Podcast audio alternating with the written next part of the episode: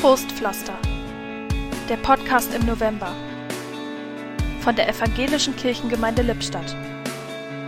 Heute mit Regina Tschirschke. Pflasterstrips, bunte Kinderpflaster, wasserfeste Pflaster, sogar Wärmepflaster liegen in meiner häuslichen Notfallbox und oft genug greife ich bei kleinen Wunden schnell hinein.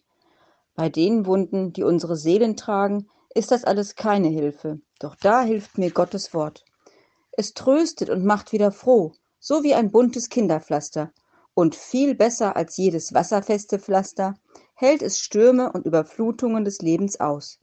Zugleich wärmt es die Seele wieder und wieder, ohne schmerzhafte Reizungen, aber oft mit einem belebenden Kribbeln im Bauch. Gottes Wort ist für mich nicht einfach ein Trostflästerchen auf die Schnelle, sondern echter Trost, der manchmal langsam wächst, aber dann seine heilende, wärmende Wirkung entfaltet.